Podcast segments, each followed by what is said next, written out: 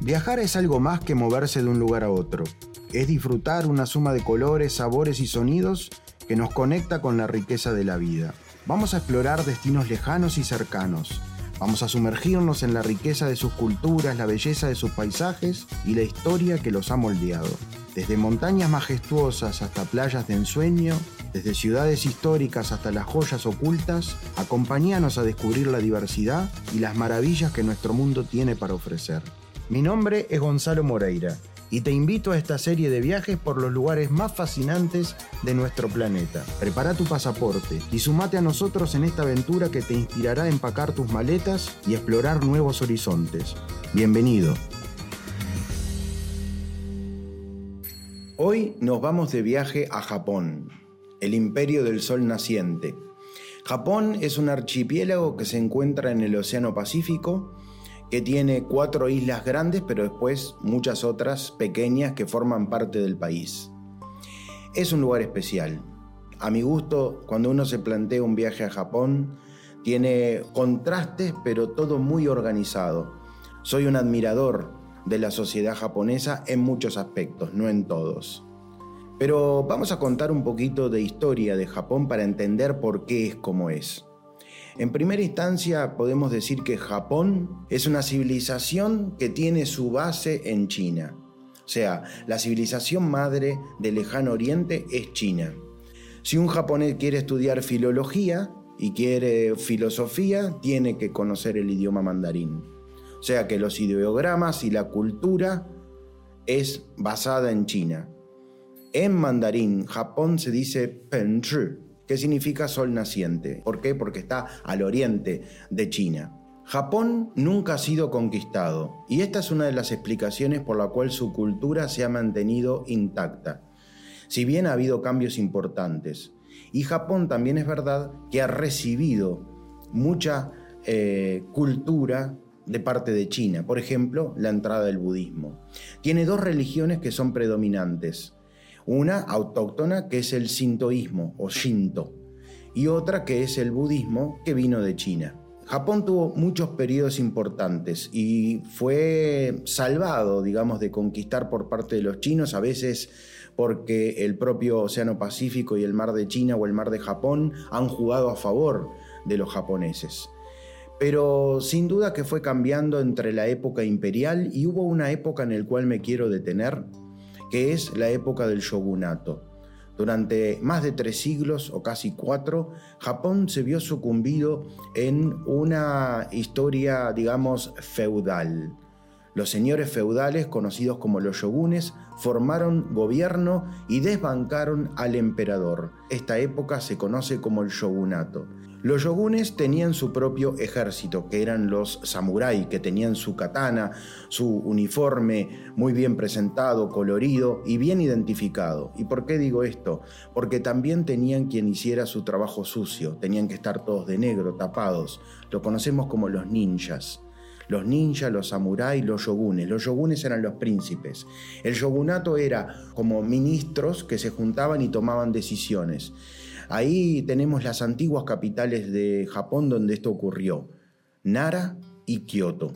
Nara y Kioto son las antiguas capitales de Japón. Pero hubo un momento que muchas de esas familias de shogunes, a comienzo del siglo XIX, cuando Japón estaba cerrado para los españoles, para los portugueses, para los británicos, españoles y portugueses porque habían intentado evangelizar y llevar este, sacerdotes a Japón. De ahí surgieron los famosos mártires de Nagasaki, cuando fueron asesinados o expulsados de Japón aquellos que profesaban el cristianismo. Pero durante ese tiempo los que seguían comercializando con Japón eran los neerlandeses que ellos estaban abiertos y que no intentaban imponer ninguna religión ni ninguna filosofía, solamente les interesaba comercializar. Por eso muchos japoneses fueron a estudiar a Europa, hijos o nietos de los shogunes, sobre todo a Inglaterra, pero también a Países Bajos. Estos chicos que volvieron a Japón eh, empezaron a desarrollar un movimiento que quería cambiar la realidad. No podía Japón seguir estando en una situación de feudalismo, cuando sus campesinos prácticamente eran esclavos del señor del shogunato. Entonces, de esa manera comenzó un movimiento que terminó por cambiar abruptamente a Japón. Eso sucedió en la década del 60 del siglo XIX, lo que se llama la restauración Meiji se restableció al emperador y se trasladó la capital desde Kioto a Tokio, más al norte, dentro siempre de la isla principal que se llama Honshu. Eso hizo un cambio y una modernización, modernización en todo, que llevó que en pocos años, sobre todo lo que es la industria armamentista y lo que es el transporte en Japón cambiara drásticamente. Y tanto cambió que Japón para su desarrollo necesitaba materia prima que sabemos que el territorio de Japón no la tiene. ¿Por qué? Porque Japón está enclavado en el cinturón de fuego, volcanes, montañas, poco espacio para la tierra cultivable. Por lo tanto, necesitaba, eh, en su nacimiento imperial, necesitaba conquistar otros lugares. Y ahí lo que sufrió primero fue la península de Corea. Y esto se da sobre todo cuando hubo una batalla en 1905 que cambió la historia. La primera vez que un país oriental le ganaba a una potencia europea. La guerra ruso-japonesa de 1905. Imagínense eh, Rusia, que se había volcado hacia Occidente a partir de Pedro el Grande en el comienzo del siglo XVIII, había trasladado su capital a San Petersburgo, por lo tanto salida al mar Báltico. La armada eh, rusa estaba de la otra parte del mundo, entonces demoró meses en llegar y cuando llegaron llegaron cansados y con pocas posibilidades. La armada japonesa le dio una paliza a los rusos en 1905. Y a partir de ahí los, los japoneses invaden no solamente la península de Corea, sino también Manchuria. Y en 1911 cae el imperialismo en China y el Japón llama la Manchuria Manchukuo y pone como de títere en el poder a quien era un manchú que dominaba, que fue el último emperador de China que se llamaba Pu Yi. Japón renace entonces, pero claro, basado en la industria militar, que eso desarrolla el transporte, desarrolla otras industrias y lleva a lo que luego conocemos como la Segunda Guerra Mundial, que culmina la Segunda Guerra Mundial con las bombas atómicas de Hiroshima y Nagasaki. Japón se encontraba absolutamente destrozado. ¿Por qué? Porque durante los últimos meses se habían bombardeado con distintos tipos de armamento todo Japón. Y recordemos que además la construcción de sus casas, etcétera, son de madera. Todo ardió fuego. Japón estaba aniquilado. Claro, hay que aclarar que Japón también durante esos años de dominio en todo Asia, en China, en el sudeste asiático, hizo destrozos. Actuó de una manera inhumana totalmente. Pero bueno, la cuestión es que Japón estaba destrozado en 1945 y acá comienza lo que conocemos como el milagro japonés. En el portaaviones que se encuentra en la bahía de Yokohama, el emperador por primera vez habla al público y se le escucha la voz al emperador. Tomen en cuenta que para los japoneses el emperador es como una semideidad, es un respeto absoluto hacia eh, la casa imperial. Por lo tanto, que haberle escuchado la voz y rendirse ante el general MacArthur fue algo muy fuerte para ellos. Cambió una era totalmente. Y la prohibición de desarrollar la industria militar hizo que Japón se enfocara en varios puntos. Qué increíble lo que les voy a contar. 1945, destrozados. 1964 se inauguran los Juegos Olímpicos de Tokio y se inaugura la línea Shinkansen del tren más rápido del planeta. Bueno, ese es el Japón milagroso que lleva al punto más alto de la economía japonesa en la década del 80, cuando a partir de la industria automotriz este, desarrollan una de las economías más fuertes del planeta. Pero más allá de la economía y de su desarrollo también está su sociedad. Y eso es lo que nosotros tratamos de descifrar a partir de un itinerario que respeta muchas de estas historias que estuve contando. El Japón del shogunato, el Japón de la modernidad, el Japón de la Segunda Guerra Mundial, Todo eso lo vamos a ver en nuestro itinerario de Japón que preparamos cada dos años con mucha fuerza y con muchos detalles importantes. Llegamos a Tokio. Tokio es la capital de Japón y la ciudad más populosa del planeta. No obstante, uno no tiene la sensación de algo masivo, porque está muy desarrollado. Ciudades como por ejemplo Yokohama y otras se han incorporado prácticamente a lo que es la metrópoli de Tokio que se dice que tiene aproximadamente entre 38 y 39 millones de habitantes. Por lo tanto, hay mucho para hacer en Tokio. Y una de las cosas que nosotros hacemos es calcular cuándo vamos a cuándo hay un episodio que es muy fuerte. Y me van a decir, ah, estará hablando Gonzalo de los cerezos en flor. No. Porque el cerezo en flor es un momento donde todo sale mucho más caro, donde hay mucha gente y donde el clima no es el ideal para conocer el resto de Japón. Estoy hablando del deporte sumo. Cuando uno va a visitar el sumo y me podrán preguntar, bueno, pero ¿no vas a llevar a ver a esos señores pasaditos de peso que se luchan entre sí? Es el deporte nacional de Japón. Es algo increíble de ver, diferente de ver. El japonés es correcto en el 99.9% de sus actitudes en todo. Va a haber un partido de fútbol, va a haber un espectáculo, va a haber en, el metro, en el transporte, en su trabajo, en el colegio, en la universidad. En todos los lados son correctos. Salvo cuando uno va a ver sumo. Ahí los puede ver gritar, los puede ver este, tirar. Y cuando alguien destrona al campeón, tiran los almohadones por el aire, es una experiencia muy linda de ver, y empiezan a avivar a los nuevos luchadores. Todo lo que es el sumo, ustedes dirán, estos señores gorditos, los gorditos son muy ágiles y son deportistas y tiene toda una parafernaria que es increíble de ver. Y vamos a ir a cenar el chanco nave, que es lo que comen los deportistas del sumo bueno, pero no que es mucha. No, no, no es poco saludable la comida, es saludable. El tema es que ellos la cantidad que tienen. En el barrio que está los estadios de sumo se encuentran muchos restaurantes regidos por ex eh, eh, deportistas que ofrecen todo lo que es eh, ese tipo de comida, una experiencia preciosa de vivir. Tokio además nos ofrece la monumentalidad y también obviamente la modernidad. Vamos a tomar un aerocarril que no tiene chofer, va solo, es automático y nos va llevando por toda una nueva bahía que se creó. Pero todo lo que vemos es territorio ganado al mar. Y lo más increíble, los cimientos de eso son 20 años de acumulación de basura de la ciudad que fue reciclada y utilizada para las bases en el mar para poder construir esto. Y ahí está, por ejemplo, y vamos a hablar de marcas, todos los edificios de Toyota, Subaru, etcétera, que muestran los prototipos del futuro de los automóviles que van a venir. Muy interesante. Y uno de los eh, más lindos barrios para poder conocer es Shibuya. Shibuya es donde está el cruce peatonal eh, que se prende la luz verde y se cruza todos al mismo tiempo.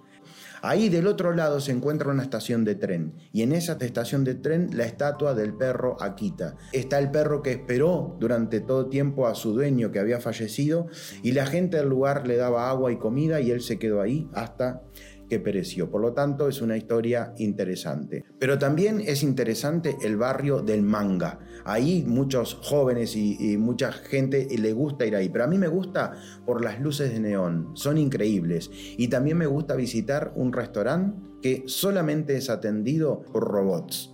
Te sirve un robot todo, y hay un desfile que hay todas las noches con todos robots de todo tipo. Nosotros nos alojamos siempre en un hermosísimo y elegantísimo hotel, que es el Hotel Impalas, enfrente al Palacio Imperial de Japón. Palacio que no se puede visitar porque ahí es donde habita el emperador este, japonés pero desde ahí vamos a estar visitando los templos más importantes templos Meiji, porque evidentemente, como les contaba en la historia, la restauración Meiji se produce con el traslado de la capital a Tokio. Ahí vamos a ver tanto templos sintoístas como también templos budistas. Y luego el barrio de Ginza, muy cerca de nuestro hotel, el barrio comercial, un lugar increíble. Ahí incluso se encuentra la eh, calle Omotesando, que es de las más elegantes del mundo, pero después hay oportunidades de todo tipo. Realmente el barrio de Ginza es muy lindo. Los japoneses suelen vivir en, en espacios reducidos, no están acostumbrados a los grandes espacios. No obstante, tienen todo muy bien armado, todo muy perfecto. A mí me gusta cuando voy a Tokio y a todo Japón tomar un taxi y que el chofer tenga guantes blancos y que todo sea muy higiénico, muy pulcro. El tema de los saludos, ustedes saben que en Japón hay que inclinar la cabeza. Depende de la inclinación del cuerpo, es el respeto que tú le tenés. Si viniera el emperador tenés que inclinarte prácticamente 90 grados pero si es, depende de la importancia de la persona para ti, es la inclinación que hagas. También está el mercado de pescado, uno de los mercados más grandes del mundo, porque ahí hay una diversidad también de peces que ellos traen. Su gastronomía está basada en el mar y es uno de los puntos altos de nuestro viaje, la gastronomía japonesa que la vamos a degustar en distintos lugares. Desde Tokio vamos a irnos a Hakone. ¿Qué es Hakone? Hakone es el balneario más importante de Japón. Se encuentra al borde de un lago que se llama Ashi y desde ese lugar nosotros vamos a tener la experiencia de alojarnos en un ryokan. Imagínense que durante dos días nosotros nos vamos a sentir japoneses. Este es un lugar con actividad geotermal. Este ryokan que nosotros vamos, hay varios, eh, tienen por ejemplo eh, aguas termales. Entonces llegamos, dejamos nuestras pertenencias y vamos a ponernos un kimono y vamos a tener una especie de suequitos que ellos utilizan y nos vamos a mover, vamos a ir a desayunar, a almorzar, a cenar y a hacer todas las actividades vestidos de japoneses. Durante dos días vamos a sentir eso y vamos a ir también a bañarnos en las aguas termales de los baños onsen. Todo esto mientras observamos las nieves eternas del monte Fuji. El monte Fuji, la montaña más linda y sagrada para los japoneses, vamos a hacerlo en ese lugar.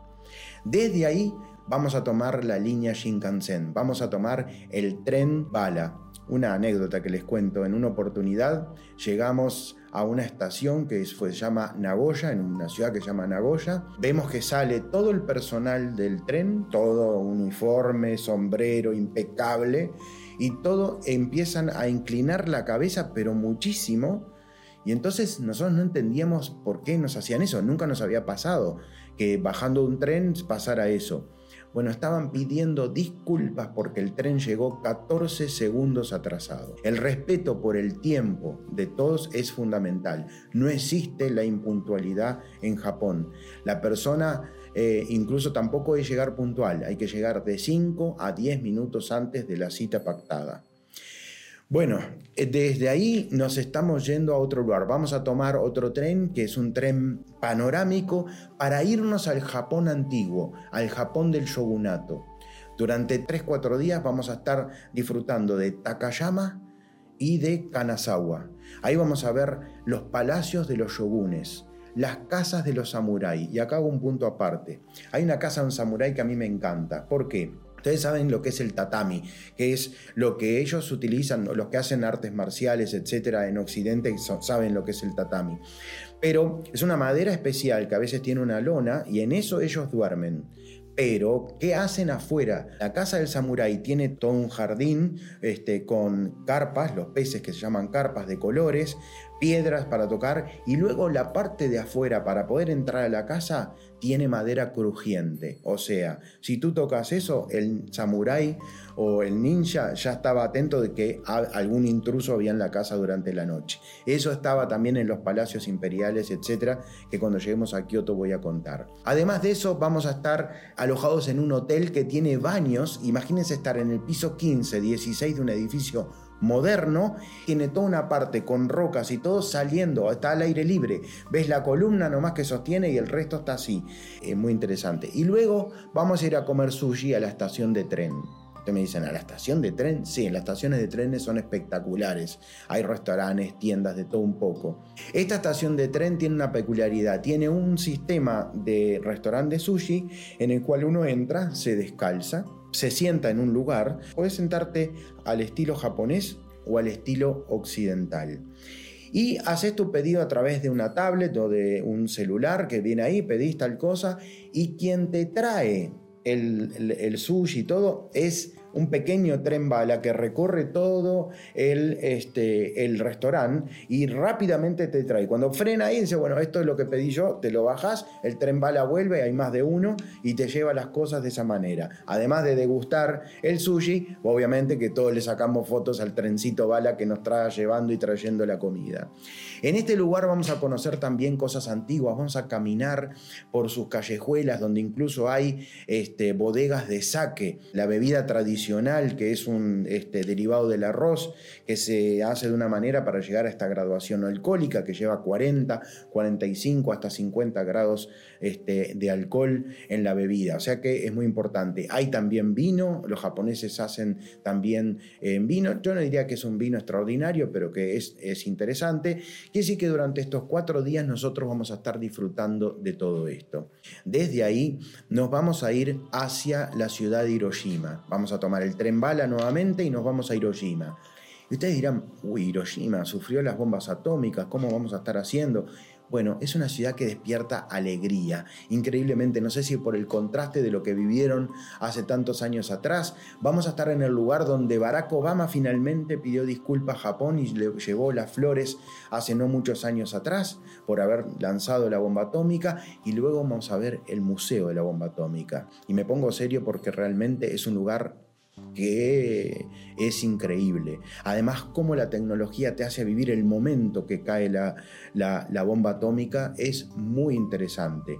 Y muy interesante ir hacia una pequeña isla que se llama la isla de Miyashima, y en esa isla está el Tori Sagrado. Tori significa puerta, no fue afectado durante la bomba atómica, algo que despertó además la creencia, sobre todo masiva, hacia este lugar. Esta isla es una isla increíble porque hay un gran mercado con frutas, con verduras, con souvenirs, tiendas, restaurantes. Es muy divertido, muy lindo de ver. Se pasa un momento muy agradable en la isla de Miyashima y en Hiroshima en particular, entre lo que fue el desastre de la bomba atómica y lo que hoy en día es la parte comercial y moderna de la ciudad que merece la pena. Llegamos a la última parte de nuestro viaje a Japón, que nos vamos al Japón antiguo imperial, al Japón del shogunato, pero sobre todo imperial, que es la ciudad de Kioto y la ciudad de Nara. Nos vamos a alojar en Kioto. Ahí vamos a ver los principales templos, vamos a ver el antiguo palacio imperial, el pabellón dorado, que es una maravilla, es un todo patrimonio de la UNESCO, no se puede tocar. Vamos a descalzarnos, vamos a caminar por los tatamis, vamos a descubrir todos estos este, secretos de los antiguos palacios palacios y de los templos japoneses. Incluso vamos a ir al templo de las mil eh, torís, que es el templo que se ve muy bien reflejado en la película Memorias de una geisha, cuando ella va corriendo entre los cientos de torís que van ahí, que es realmente excepcional. Y hablando de geishas y de cosas muy importantes para Japón, vamos a culminar con descripción de dos eventos muy importantes para ellos. El primero, la ceremonia del té.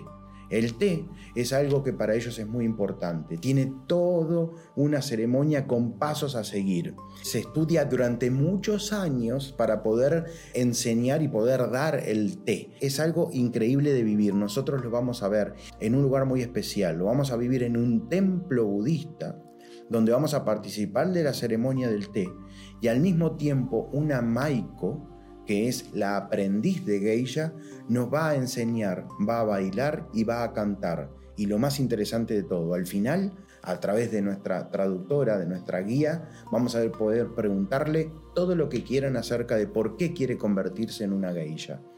Pero la verdadera geisha, hay un concepto en Occidente que estaba vinculado a la prostitución y nada más alejado de la realidad.